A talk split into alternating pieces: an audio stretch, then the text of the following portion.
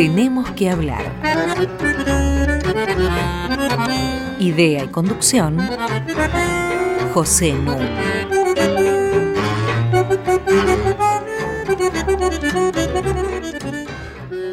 Muy buenas noches. Hoy cumplimos 50 programas. Y el número 50 es un número muy significativo. 50 fueron los días que marcharon los judíos por el desierto a la salida de Egipto hasta llegar al monte Sión. Para ser más exacto, fueron siete semanas de siete días. 7 por 7, 49. Más uno. Y enseguida voy a explicar por qué el 50 representa este más uno. Pero ahora me voy a disculpar porque me voy a permitir una mención autorreferencial, dada la ocasión. Ocurre que Nun es una letra del alfabeto hebreo. Y las letras del alfabeto hebreo tienen valor numérico. Y como ya habrán imaginado, el valor numérico de Nun es 50. Así que en verdad este programa es un doble Nun. Quiero agregar algo, porque el programa es 50, señalando la importancia del más uno, porque al más uno se le atribuye hacer que el número 50 marque un cambio de nivel. Y este programa va a marcar un cambio de nivel justamente por el invitado que va a conversar conmigo. ¿Sobre qué vamos a conversar? Sobre temas que han sido tapa en los diarios en las últimas semanas. Se imaginarán ustedes que vamos a hablar del acuerdo con el Fondo Monetario Internacional? No. ¿Que vamos a hablar de la recesión? ¿Que vamos a hablar de la despenalización del aborto? No. Vamos a hablar de la Feria del Libro y de los elefantes. La muerte de la elefanta pelusa en el zoológico y el traslado de la elefanta Mara desde el zoológico de La Plata a Mato Grosso. Mi cómplice para esta conversación va a ser mi querido amigo Gastón Burucúa, alias José Emilio. ¿Cómo estás, Gastón? Muy bien, muchas gracias eh, y felicitaciones por el 50 y todo lo que significa. 50 programas, es este, fantástica la cifra. La cifra es importante.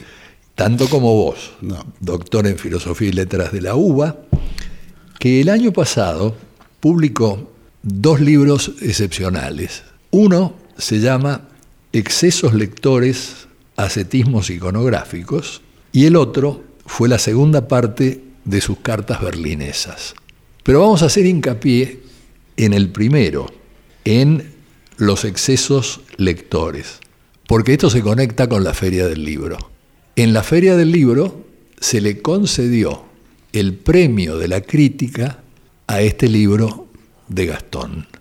Este libro, que en verdad es una memoria de sus experiencias de lector.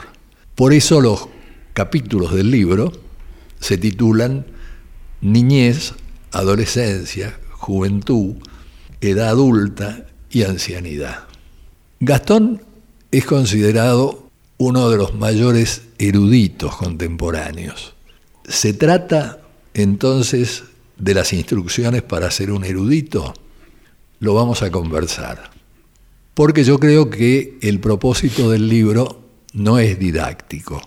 El propósito del libro es dar cuenta de toda una historia de lecturas mezclada con anécdotas muy tiernas, referencias familiares y, en fin, lo que ha sido la dedicación siempre de Gastón Burucúa a los libros.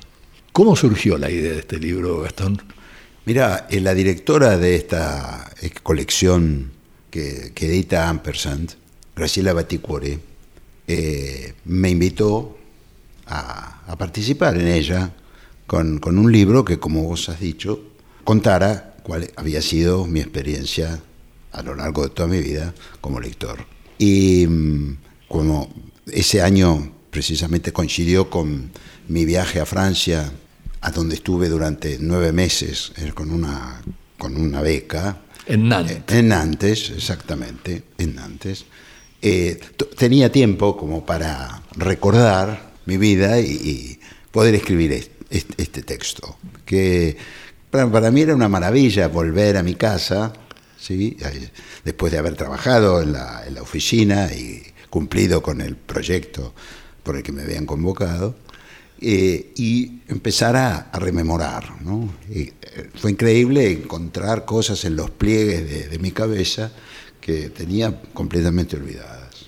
Entre ellas, yo creo que la, más, la que me resultó más interesante es que mi primera experiencia de lectura está asociada con el cine. Lo primero que yo leí completo y que entendí cabalmente eh, fueron los subtítulos de la película a la hora señalada. Entonces, eso, eh, yo creo que esa asociación con el cine eh, ha permanecido hasta hoy. Cuando apareció el libro, yo lo llamé alarmadísimo a Gastón, porque la minuciosidad de sus recuerdos no pasa solamente por el título del libro, el autor del libro, sino el nombre del traductor, la edición o las varias ediciones distintas del mismo libro. Y entonces le dije, pero vos te acordabas todo esto en Nantes. Le digo, porque entonces es para pasearte en una jaula. Entonces Gastón me contestó lo que va a decir ahora. Sí, me causó muchísima, muchísimas gracias tu, tu reflexión sobre meterme en una jaula y no tirarme maníes, sino libros. ¿eh? muy interesante. Pero eh, yo y pude reconstruir todo eso gracias a Mercado Libre. Mira la propaganda que estamos haciendo. a Mercado Libre, porque allí, cuando uno quiere comprar un libro, ahí se puede comprar las cosas más inimaginables que uno. Allí, cuando uno quiere comprar algunos eh, libros antiguos, está la fotografía del libro, no solamente de, la, de las tapas, sino también de algunas páginas interiores. Y de ahí, bueno, y después buscando en internet a partir de la, de la comprobación de qué editorial se trataba del año, yo pude reconstruir, siempre con internet, ¿eh? pude reconstruir todo el mundo de ese objeto en particular. Aunque nunca le diste este consejo a tus alumnos. Ahora se los doy. Ahora sí. Por supuesto que sí. Ahora se los doy una vez que. Pero que fue como un raptus. ¿no? Yo voy a ver, porque ya había comprado cosas por ese sistema y me había percatado de que era, de cómo, cómo, cómo procedía, ¿no? Entonces, eh, dije, bueno, quizá, ay, ya, pero imagínate vos libros de los años 50. La colección Villiquen. La colección Villiquen está completa. La colección Robin Hood, eh, una colección olvidada de, ciencia ficción, que para mí fue el primer contacto que yo tuve con la, la Anterior a Borges. Mm, no creo, ¿eh? debe haber sido un poco consecuencia de la que para adultos sacaban Borges y, Bioy, ¿no? Esta era para, para chicos. Y así, bueno, me, leía Arthur Clarke, ¿no? que es un, este, un, gran clásico de, la, ciencia ficción, y otros más, otros más. Yo tengo una observación para hacerte, este, para conversar, para dialogar sobre ella, pero vamos a dejar lugar a la primera pausa musical. Y ha querido homenajearte una pianista china excepcional que se llama Yuha Wang. Vamos a escucharla.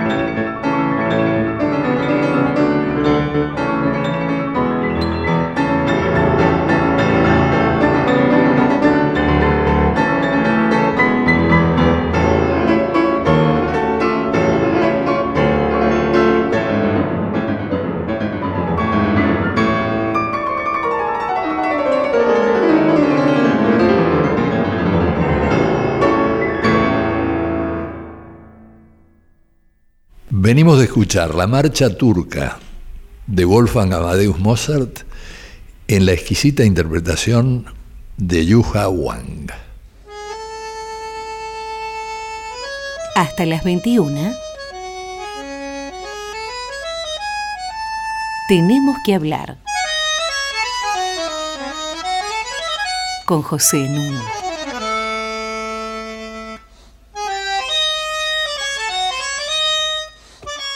Sigo conversando con Gastón Burucúa acerca de su libro premiado en la última feria del libro, Excesos lectores, ascetismos iconográficos, que le recomiendo mucho a toda nuestra audiencia.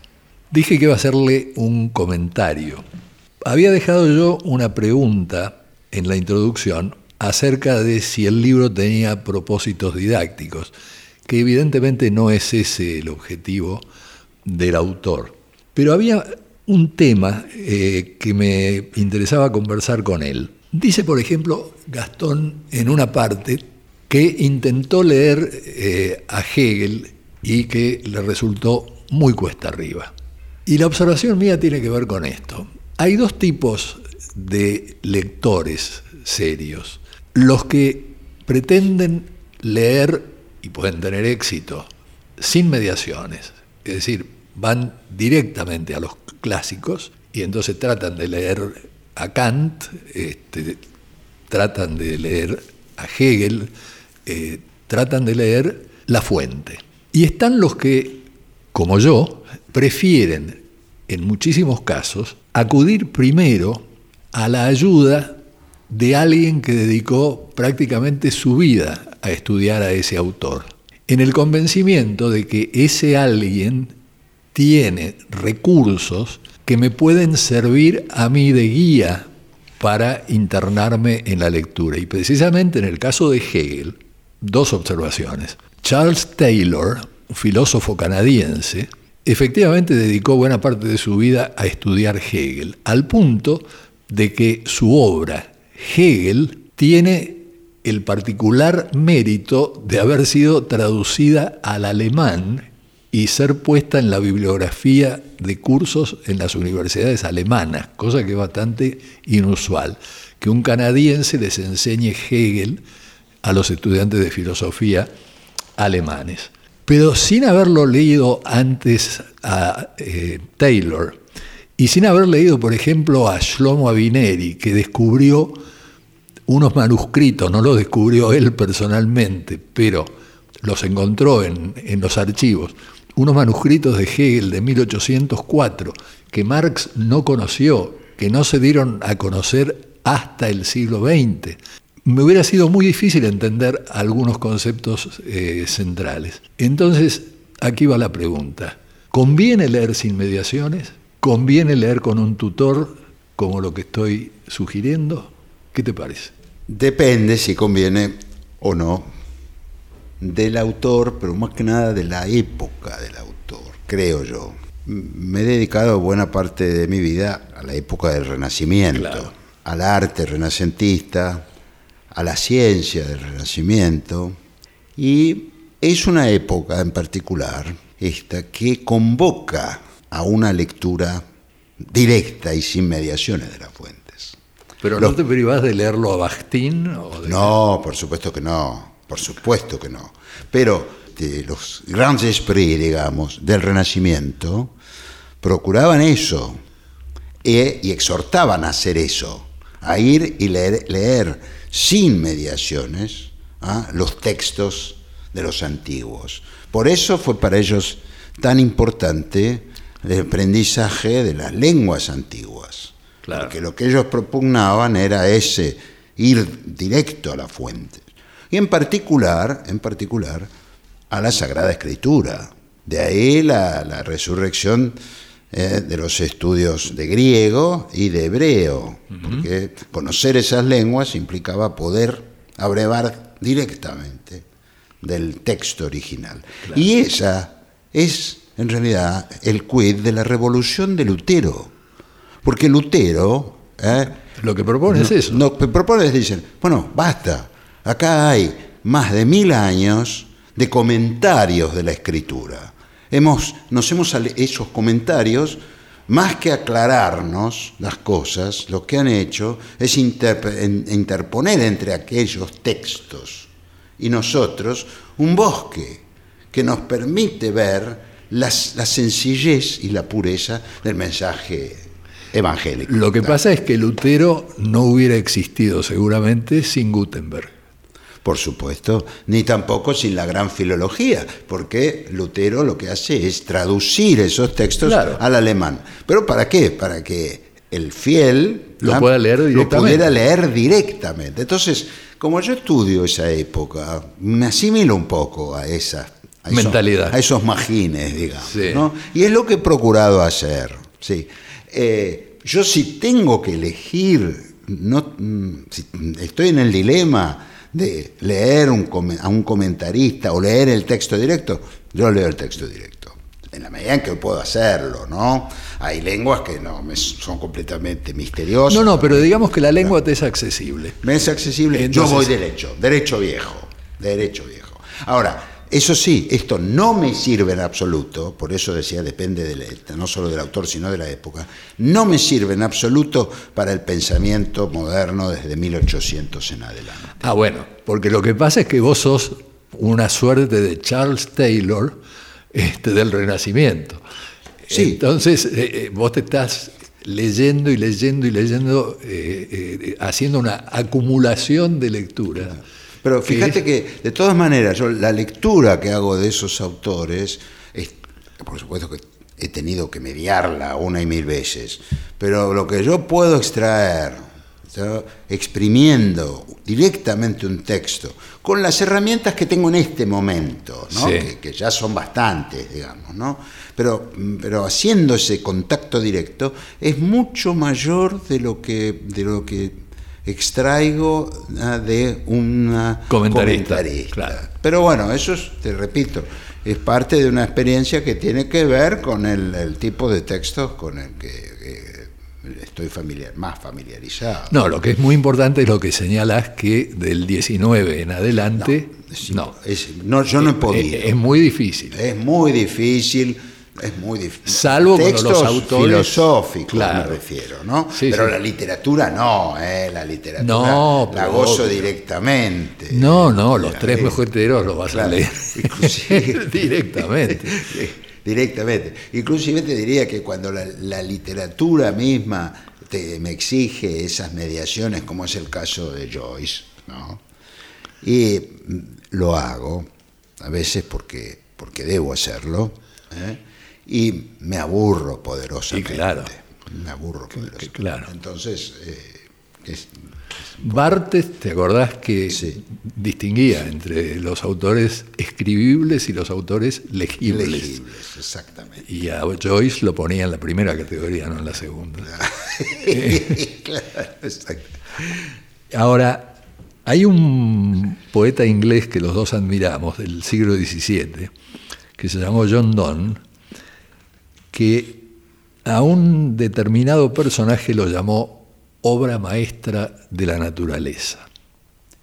Ese personaje es el elefante. Eh, Para hacer la transición a este segundo tema, y ahora voy a explicar por qué quiero hacerla en este diálogo, como mencioné a los tres mosqueteros, parto de una observación de Alejandro Dumas.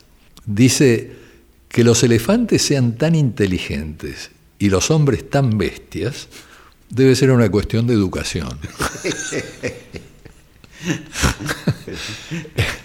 Lo cierto es que Gastón, junto con Nicolás Kwiatkowski, hace tres años que han venido trabajando en un libro que de alguna manera continúa su obra clásica, Corderos y Elefantes, sobre los elefantes.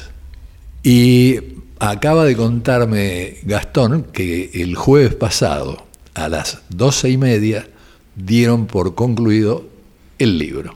Así que somos los primeros en tener un acercamiento a esta obra que, ¿cómo se va a titular? Mira, hemos discutido bastante el título, lo sacamos de un texto muy, muy raro de 1715 que se llama La elefantografía curiosa. Por supuesto, escrito por un alemán, un tal Johannes Petri, que son, son cientos y cientos de páginas sobre el elefante.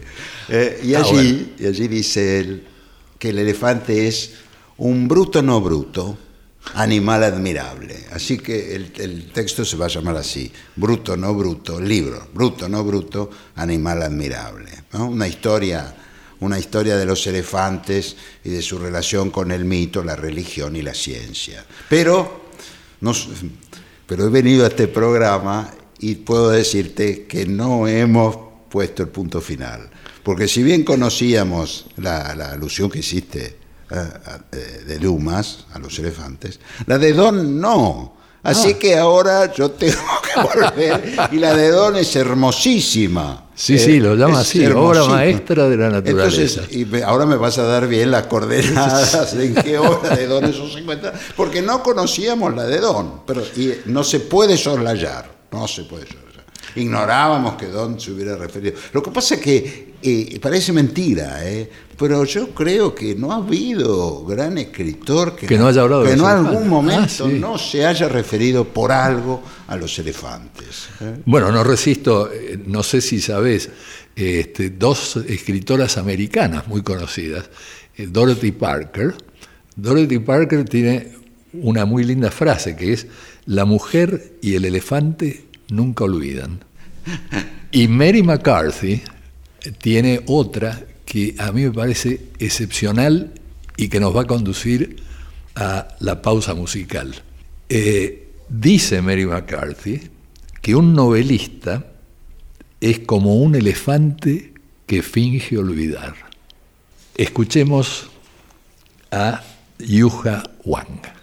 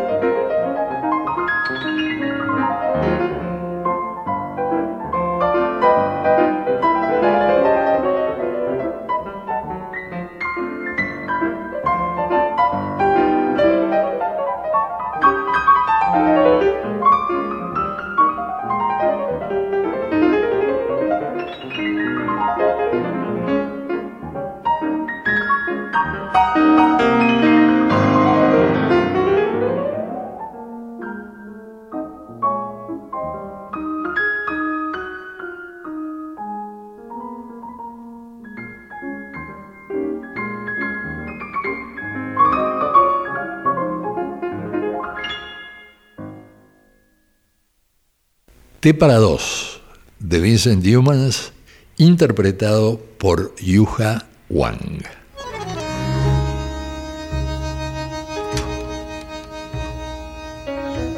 Seguimos en Tenemos que hablar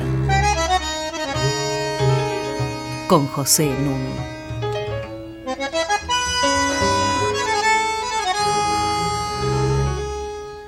Tenemos que hablar arroba radionacional.gov.ar. Es nuestro mail al que pueden dirigir toda su correspondencia. Y nuestro programa se puede bajar de www.radionacional.com.ar, sección podcasts, donde ustedes van a encontrar los 50 ya emitidos. A propósito, como mencioné el email y estoy conversando con Gastón Burucúa, a mí me llamó la atención algo. Ustedes saben, nosotros al signo del email lo llamamos arroba. En Israel eh, tienen un nombre para ese signo que es mucho más agradable. Lo llaman strudel, es decir, la masa vienesa de manzana, ¿no? ¿Sabés cómo lo llaman en Suecia y en Finlandia? Lo llaman trompa de elefante. Y bien, con paciencia y con maña, un elefante se comió una araña. Y yo lo que quiero es que ahora Gastón nos cuente cómo empezó su pasión por los elefantes. Por supuesto que es de larga data. Es una visita al zoológico cuando era un, chico y, vi ese, ese animal insólito después lo busqué en las láminas de los libros.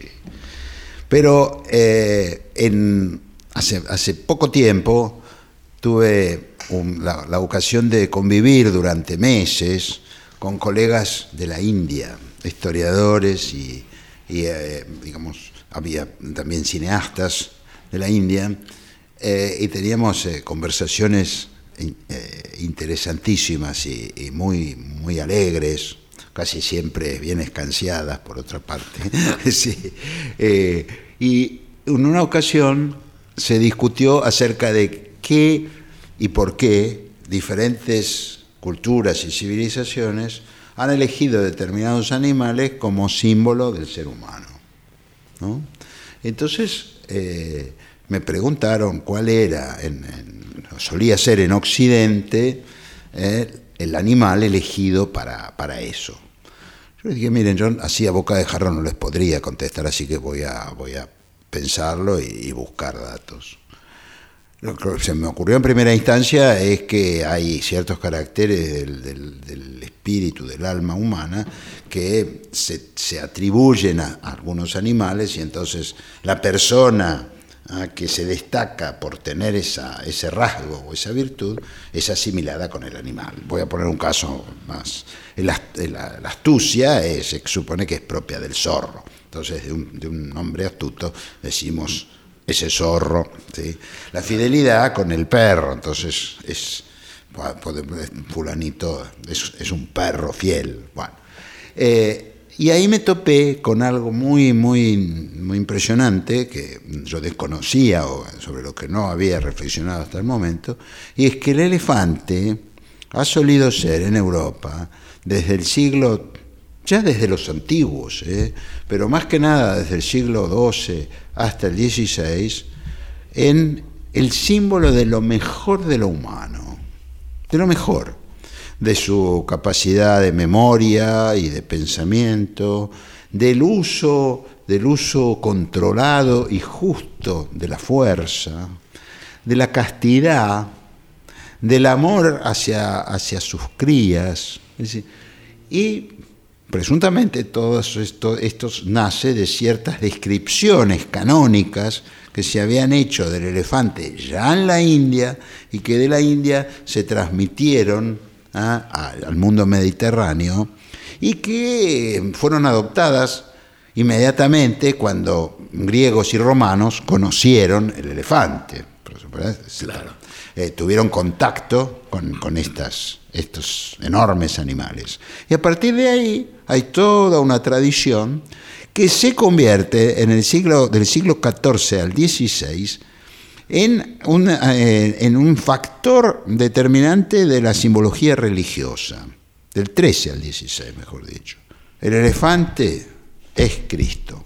Y eso, claro, ahí cuando, cuando encontré eso, realmente dije, bueno, acá tengo que ponerme a estudiar el tema. Claro. Que desde una perspectiva cristiana no existe hombre más perfecto que el, que el Homo Deus, que Cristo mismo. ¿no? Claro. Entonces había que ver por qué era esto. Y empezaron a, aparecer textos, representaciones. En la Catedral de Reims, por ejemplo, hay en la parte del, del coro exterior, la parte exterior, mejor sería decir en la parte exterior del coro de la iglesia, hay una galería de arcos y ahí están colocados los animales simbólicos. Y hay un pequeño elefante, un elefante niño o adolescente, digamos, y es Cristo. Es Cristo, porque hay toda una serie de narraciones, de historias sobre los elefantes, cuya interpretación alegórica va en ese sentido. Cuando decís elefante niño, me haces acordar de algo que aprendí en algún momento, y es que como nosotros, los elefantes cambian los dientes y los colmillos que tienen al nacer. Se les caen y los reemplazan los definitivos. Pero además, tres veces. Nosotros solo una. Claro. claro. Tres, tienen tres denticiones. ¿eh? Y, algunos, en algunos casos aparecen hasta una cuarta. Eh, porque cuando se, eh, se, gastan los dientes y ya no hay reposición, el elefante muere. Es, el, es como el acta de defunción del, individuo elefante, es esta pérdida de sus últimos dientes.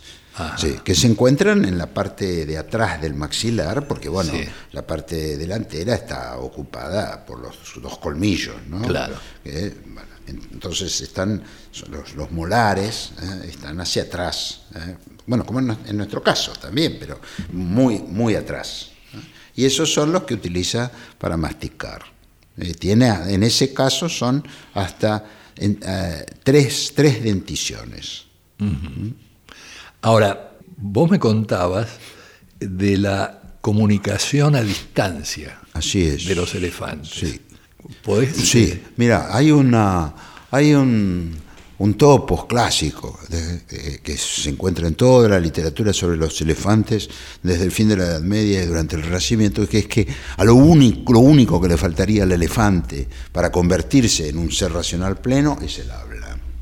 Bueno, eh, eso es una cosa que hoy no habla, no lenguaje articulado, pero hoy se ha visto que hay, hay unas formas muy elaboradas y muy sutiles que, se, tienen un alcance enorme de kilómetros ¿eh? de comunicación entre los elefantes y que es por medio de vibraciones que eh, provocan con las, las, patas enormes que tienen en el piso.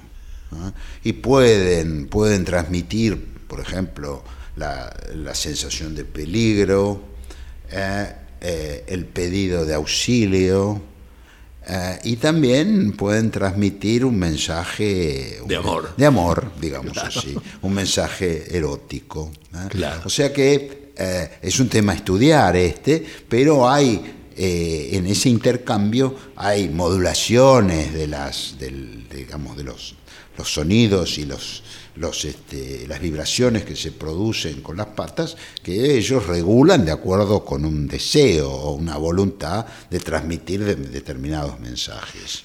Pero además tienen una bolsa faríngea debajo de la lengua de la que también salen sonidos que son inaudibles para nosotros. Exactamente. Pero que tienen un alcance como de 4 kilómetros. Sí, sí, sí, sí. No son tanto como las vibraciones, pero tienen un larguísimo alcance y además es a, través de ese, de ese órgano es que se comunican mm, face to face, digamos así, porque mm, meten la, la trompa allí debajo de la lengua y hay intercambio de mensajes. Ahora, recordando a Funes el Memorioso, ¿no? Sí. La enorme memoria del elefante para ser usada útilmente por el elefante, también le debe tener que permitir olvidar. es eso. Mira, eso es algo que no, nada te puedo decir sobre eso, porque hay muchas pruebas de la, de la memoria del elefante. Claro. Pero ninguna que yo sepa del olvido. Porque, bueno, te llama la atención cuando gente, el maut, por ejemplo, el cuidador, la guía del elefante, en algunos casos le ha faltado al elefante por 20, 25 años y apenas lo ve, lo reconoce de inmediato y reconstruye todo el mundo emocional que había alrededor de Maut. Claro. Es, eh, así que si ha sido un buen Mahuto, si ha sido uh, malo con él, ¿eh? el recuerdo es perfecto, pero del olvido. Y seguramente para hacer eso olvida a los otros personajes que lo rodeaban al guía bueno, ¿no? Es probable, sí, sí, él concentra, tiene esa capacidad además de concentrar su memoria en determinados, en determinados temas, podríamos decir, ¿no? Determinados fenómenos, sí, sí. Bueno, yo estoy seguro que los elefantes recordarían esta interpretación que va a hacer Yuha Wang.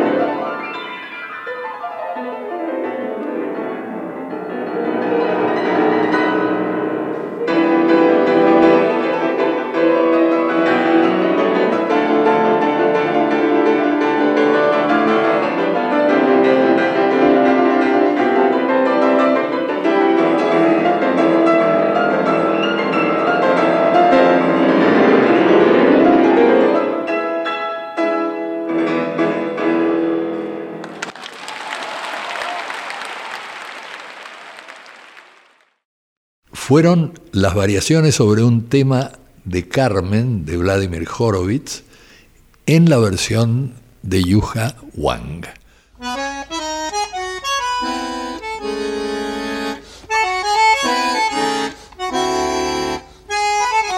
Seguimos con José Nun. Estoy con Gastón Burucúa y estamos hablando de los elefantes, que son el tema del libro que acaba de terminar. Lo que yo quisiera hacerle son un par de preguntas. Primero, ¿cómo es la vida amorosa de los elefantes?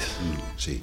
Las, eh, la sociedad del elefante, uno puede hablar con propiedad de la sociedad. Eh, en la actualidad, el presidente de la asociación Save the Elephants, que es uno de los mayores expertos, zoólogos expertos en el- los paquidermos, dice que la sociedad de los elefantes es lo más parecido que ha habido en la historia a la sociedad humana del Paleolítico. No es poca cosa si uno piensa que precisamente en el Paleolítico los hombres ya pintábamos Las cavernas. las cavernas y entre otras cosas mamuts y elefantes. Claro.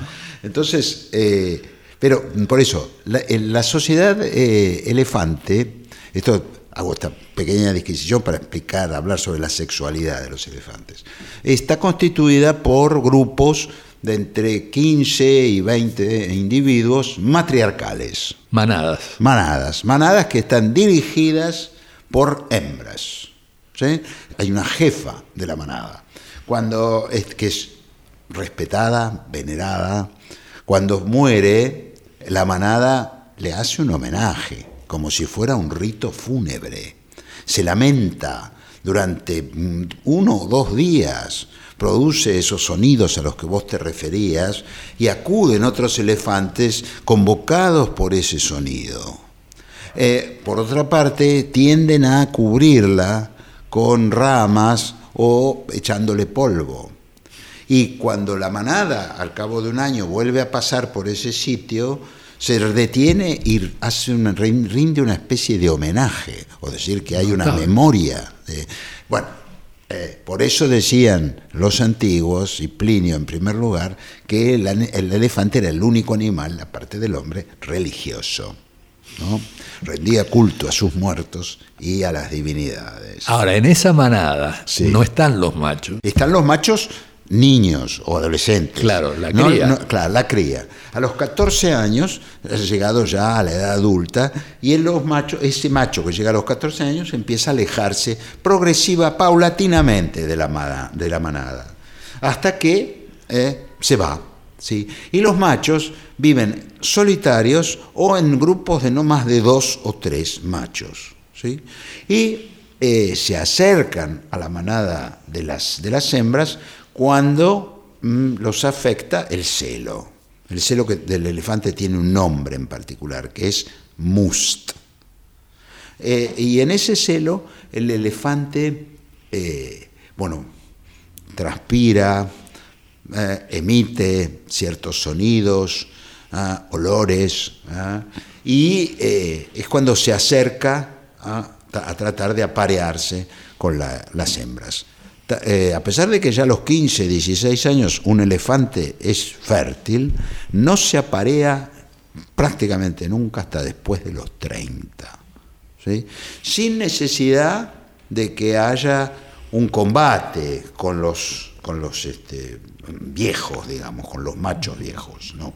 Puede haber un combate entre machos viejos, pero nunca hay entre, entre los jóvenes y los, los viejos. O sea que hay como una aceptación de la diferencia ¿ah? de años y eh, que es, es el macho viejo o mayor de 30, no, maduro, bien maduro, el que tiene derecho a aparearse. Y la gestación dura bastante. La gestación dura mm, en 21 meses, mm, en- eh, se depende del asiático o del africano, ¿no? Eh, pero ese es el, el, digamos, el Y solo nace un elefante Un elefante, no hay caso de elefantes gemelares, sí. Y después este, se lo amamanta, la hembra lo amamanta y lo cría durante más de tres años. O sea que no hay, la, hembra no vuelve a reproducirse hasta los seis, siete años después de haber dado a luz al elefantito. Y no hay más que ese apareamiento. Que eh, puede la pareja que se forma en virtud del must, digamos, cuando la hembra acepta además al macho, puede, puede eh, haber allí eh, varias relaciones. ¿sí? varios encuentros, pero siempre es este macho con esta hembra y no ese macho no se convierte en el macho de otras hembras de la manada.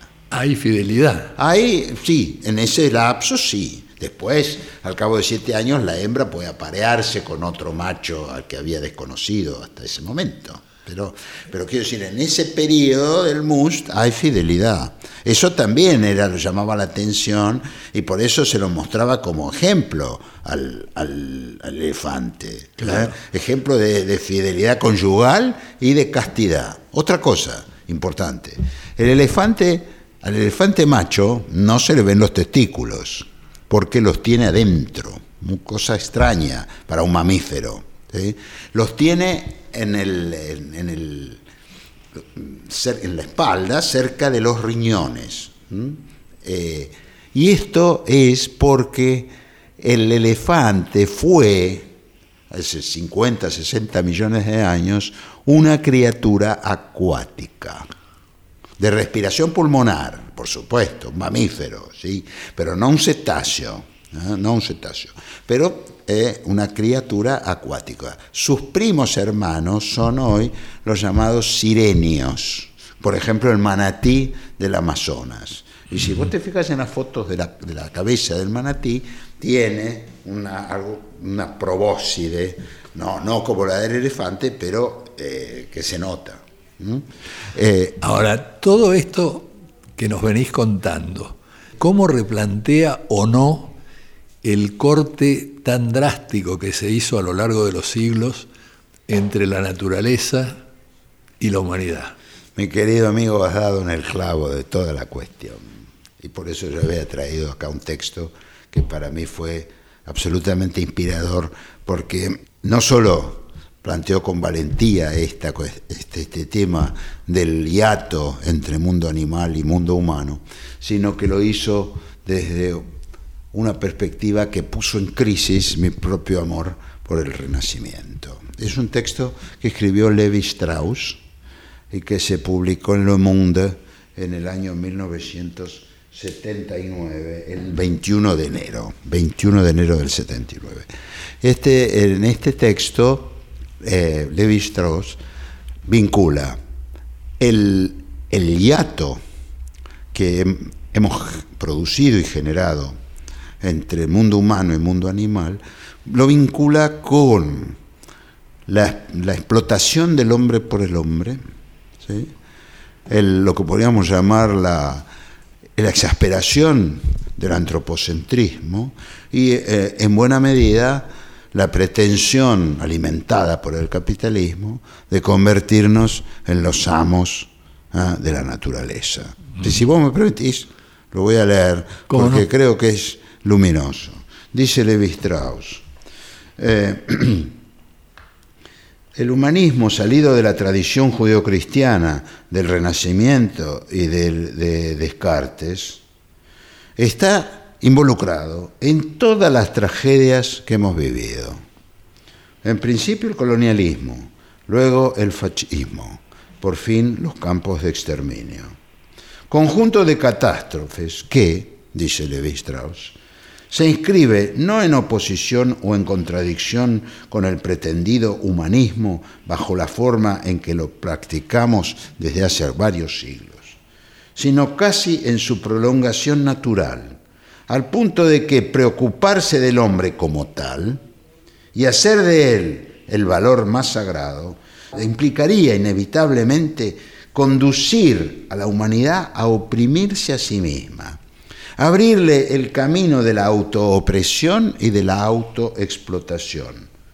Porque el hombre occidental, fíjate, al arrogarse el derecho de separar radicalmente la humanidad de la animalidad, mediante un, pensamiento de lo propio, entre comillas, del hombre, abrió un ciclo maldito que llevó a empujar la frontera de la humanidad cada vez más allá y a separar a hombres de otros hombres, a reivindicar en provecho de minorías cada vez más restringidas el privilegio del humanismo, corrompido desde el momento mismo de su nacimiento. Y peor todavía, cuando se reduce, como se redujo, a buena parte de la humanidad a la condición de animales. Exactamente. Los esclavos. Claro, que, que tiene que que es, digamos, reducirnos nosotros a una condición animal si es que no existe este hiato insalvable, bueno, podría ser podría ser una operación hasta, hasta normal, hasta que podríamos ensayar sobre nosotros mismos, sobre quienes queremos, ¿no es cierto? Ver cómo, qué, cuáles son los vínculos, ¿no? Las sociedades totémicas lo hacen. Como pasa que se nos ha escapado el tiempo a un ritmo elefantiásico, quisiera cerrar este programa de hoy. Aclaro para gusto de nuestra audiencia que Gastón va a estar con nosotros la próxima semana también. Evocando, junto con vos, Gastón, esa vieja parábola que tiene su origen en la India, de los ciegos, a veces cuatro, a veces seis, que están frente a un elefante. Y entonces el rey les pide que lo describan, que describan eso que tienen delante. Y entonces uno dice que tiene delante una pared, porque le toca el tronco. Otro dice que tiene delante a una víbora, porque le toca la cola. Una lanza, dice otro. Un árbol, uno que se agarra a las patas. Un abanico, un ciego que le toca las orejas. Una soga, porque le toca parte de la trompa. Y lo interesante de esto es que hay dos versiones. En una versión, el rey les dice, todos ustedes tienen razón, porque todos ustedes están describiendo una parte del elefante. Es decir, cada uno tiene una interpretación y su interpretación es tan válida como la del otro. Y festejan. En la otra versión, cada uno se aferra a su interpretación y discute con los demás y terminan guerreando. Es así. Así es en los textos, en los textos de la India. Están las dos interpretaciones presentes, tal cual. Claro. ¿Qué haríamos nosotros? ¿Qué haríamos nosotros? Yo me quedo, por supuesto, con la primera. Sí, pero dejémosle al oyente pensar. ¿Qué haríamos los argentinos? Probablemente la segunda. bueno, Muchísimas, muchísimas gracias, Gastón. Gracias y, a vos. y, gracias anticipadas de tu visita de la próxima semana. Muchísimas gracias, Inés Gordon, nuestra gran productora. Muchísimas gracias, Walter Danesi, que maneja la técnica excepcionalmente. Y como diría Wimpy, que todo sea para bien.